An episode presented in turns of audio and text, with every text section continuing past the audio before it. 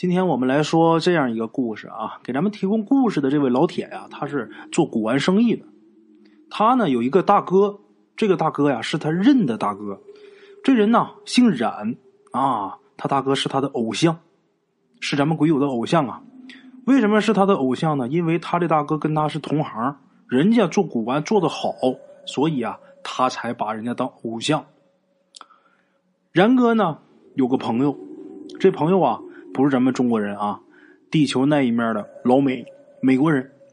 这个美国人呐，每年都会来咱们中国，不为别的，就是为了跟冉哥见一面。这个用老美的话来说呀，他跟冉哥两个人是生死之交啊。为什么说他们两个是生死之交？这个事儿就得从上个世纪九十年代说起。啊，上世纪九十年代啊，冉哥当时二十多岁。中专毕业以后啊，没找着工作，他就凭借着看过几本书，还有自己啊这个三寸不烂之舌，他就涉足这个古玩行业了。这个古玩的水啊太深了，别说就他那点见识，就是再比他高十倍的，那也算不上厉害呀。然而古玩这个东西啊，它既是一种收藏品，又是一种艺术，而且呢，它又是生意。生意嘛，能赚钱就行。然哥就属于那种没有古玩知识，但是很能赚钱的主。为啥呢？他销售厉害，他卖东西厉害啊！他知道啊，就凭他的岁数跟本事，他想要骗中国人那是天方夜谭。然而，除了中国人，京津一带还有很多外国人。当时咱们中国跟外国这个交流不多，好多来中国的外国人呐，就是。被中国传统文化给迷住了，所以才来中国的，啊，乃至有不少老外啊，一边上学一边学说相声，在天津、北京不少见。相比之下，咱中国的国粹，你像京剧啊，还有这些古玩呐，那在外国人眼里那更加神秘了，很吸引他们。这位老美就是当年被任大哥骗的那一批当中的一个，啊，当时这个老美他在北京上学。后来啊，就留北京工作了。在十年间的功夫啊，他被冉哥给骗了将近十万美金。这老美当时的工资啊，也不是特别高。那十万美金在当时老美看来，呢也是一笔不小的数目，也是一笔好钱啊。这个老美是这个冉哥他骗的这一批人中其中的一个啊。那冉哥骗的老外很多。所以他的生意啊，自己就自然而然的就做起来了，因为他能赚钱啊。这个老美呀，不是被他骗的钱最多的，但是他跟然哥的关系最好。为啥呢？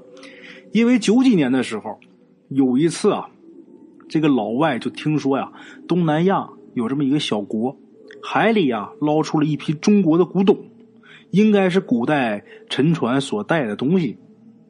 这个时候，这个老美已经被冉哥骗了几年了，他自己觉得啊，自己也是这方面的专家了。于是呢，他决定去这个东南亚的小国去捡漏去。这个冉哥呢，无意间就知道了这个事儿啊。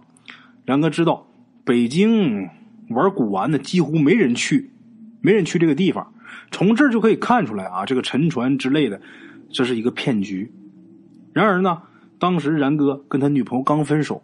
他就想啊，也出去旅游一下，换个心情。于是然哥就决定，我不如啊，再坑老美一回，啊，我就借这个事儿，我跟他出去玩一圈去。这然哥呢，这么计划着啊，他呢第二天就请这个老美吃了个早点。这一顿早点吃完，这老美啊，几乎是求着然哥跟他去东南亚，啊，人家就有这本事。会说，这个早点摊上啊，然哥铺垫的很好。这个老美觉得呀，他要是不带着然哥，他自己去的话，那非得让这个东南亚人民给坑的连裤衩都穿不上。这个然哥呀，还故作啊自己很忙啊，还说呢，呃，我还有事，我走不开呀。这老美着急了啊，你跟我去，不但全程的花费我全掏，而且我再给你开工资，你就算是我的顾问。哈，就这样，这两个二十多岁的货就意气风发的组团去坑东南亚人去了。啊，等到那以后啊，这老美的眼皮子很浅，到那是看什么爱什么，哪有那么买东西的？还是买古玩。然哥一看呢，不像话了，是吧？这帮东南亚的孙子太狠了！你把我财神爷坑的倾家荡产，以后我吃谁去？然哥一看不行，我得管。自己呀，然哥开始大展神威。这些年他混迹古玩圈啊，你说他多么厉害，那都不至于。但是普通的造假手段，他都知道。他呢，就当着老美的面把这帮东南亚的骗子的手段给揭露了。揭露他们也挺简单的。因为那些骗子的手段很原始，也就是然哥啊刚入行时候的水平。这么一来呀，就给这个老美挽回了不少损失。这个老美很感激然哥呀，啊，给他挽回这么多经济损失，然后又惊叹于然哥的知识，他对然哥那几乎就是崇拜了啊。但是虽说你这弄挺好，这趟老美来了可什么都没买成啊。老美呀，挺不高兴的。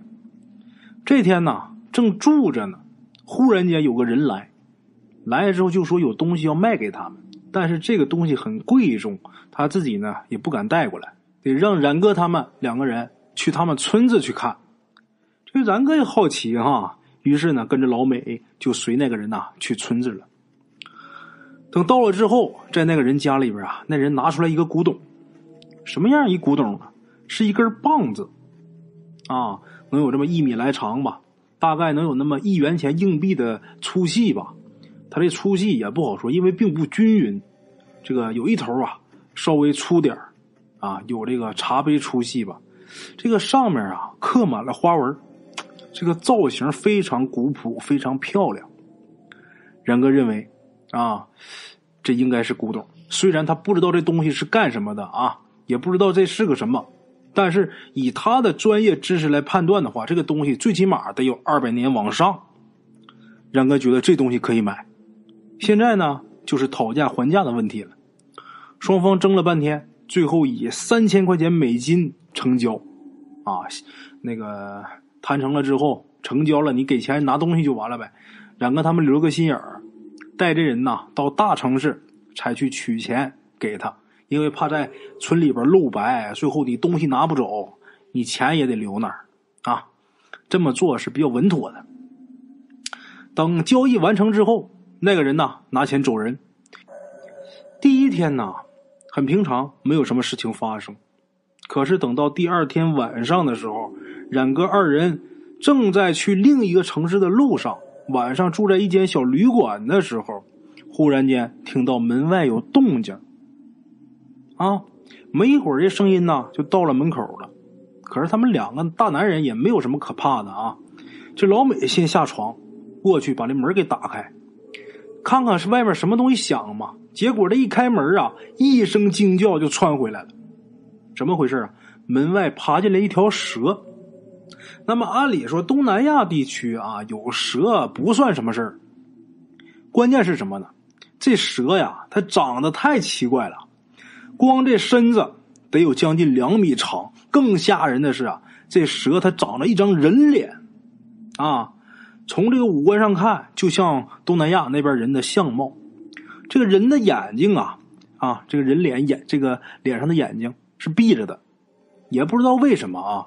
这然哥看到的时候，第一印象就是这是一张死人脸。随后，这条蛇进屋了，他们。呃，这个蛇从门进来，他们就不能从这个门再跑了呀。万幸啊，他们住的这个房间是一楼，他们赶紧是从这个窗户手忙脚乱的跳出去。这个窗外啊，就是一片草地，灌木丛生啊。等跳出去之后啊，这俩人啊，脑子嗡一下，怎么着？外边好几条这样的蛇啊，这蛇就跟这个眼镜王蛇似的啊。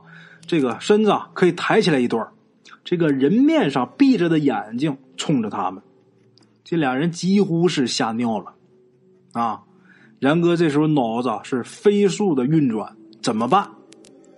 这时候这老美已经都绝望了，他跟冉哥说呀：“这是魔鬼的蛇。”说完之后啊，这哥们一把就把自己佩戴的一个十字架给揪下来，塞给冉哥了，告诉冉哥：“上帝保佑你。”这十字架呀，是这老美从小带的这么一东西。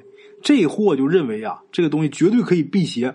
他把这个塞给冉哥之后啊，冲着这几条蛇就要冲过去。同时啊，他告诉冉哥，这个蛇把他缠住以后，你快点趁着机会快跑。万幸啊，冉哥一把把这老美给拉住了。冉哥说：“你不能送死啊！”然后呢，这老美说了一串英文，说的太快啊，冉哥只听懂大概的意思啊。大概的意思就是。冉哥对他很好，何况啊，是他把冉哥给带来东南亚的，他对不起冉哥啊！而且冉哥这么有知识的人死了是一种损失，把冉哥听的呀非常感动啊！灵机一动，告诉老美上树，哈，在他们身边呢不远的地方有这么一棵树，这树啊得有好几层楼那么高。就老美说你上树没用，这时候冉哥啪给他一大嘴巴。